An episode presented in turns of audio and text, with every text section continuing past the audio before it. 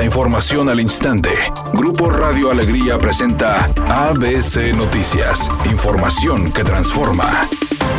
¿Qué tal? Muy buenas tardes, esta es la información. Joana Abigail, de 24 años de edad, la maestra que fue asesinada por su esposo el pasado 30 de agosto en el municipio de Santa Catarina, murió por intoxicación y apuñalamiento. Lo anterior fue dado a conocer luego de que se revelaron los resultados de la autopsia. El esposo de Joana, Jesús Antonio N., de 26 años de edad, fue imputado por el delito de feminicidio y se le notificó en el Centro de Reinserción Social Estatal, en el que actualmente permanece internado.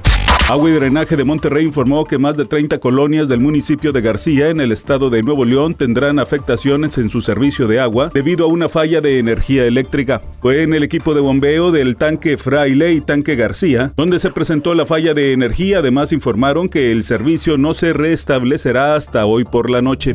La incertidumbre por el informe de la Reserva Federal de los Estados Unidos sobre la inflación registrada en el mes de agosto hizo retroceder al dólar estadounidense, al tiempo que el peso mexicano se apreció 0.36%. Por lo anterior, al abrir las operaciones cambiarias de este lunes, la paridad peso-dólar se ubicó en 19 pesos con 80 centavos por cada billete verde en bancos, casas de cambio y aeropuerto internacional de la Ciudad de México. El Banco de México indicó que el peso mexicano es la octava divisa emergente que presenta mayores ganancias frente al dólar estadounidense.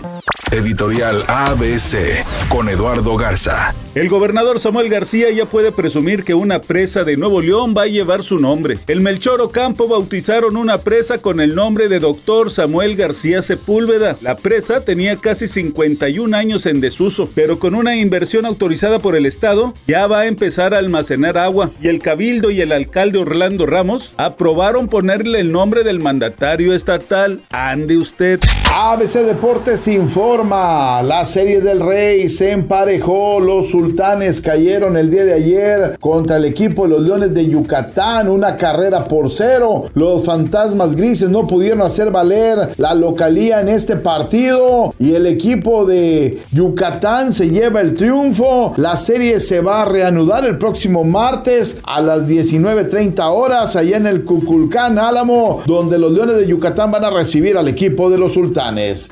El cantante puertorriqueño Ricky Martin una vez más está envuelto en la polémica porque otra vez está siendo acusado de agresión sexual. Sus abogados dicen que todo se aclarará, que su cliente es inocente y que una vez más esta demanda no procederá por falta de pruebas y porque es totalmente falsa. Temperatura en Monterrey 30 grados centígrados. ABC Noticias, información que transforma.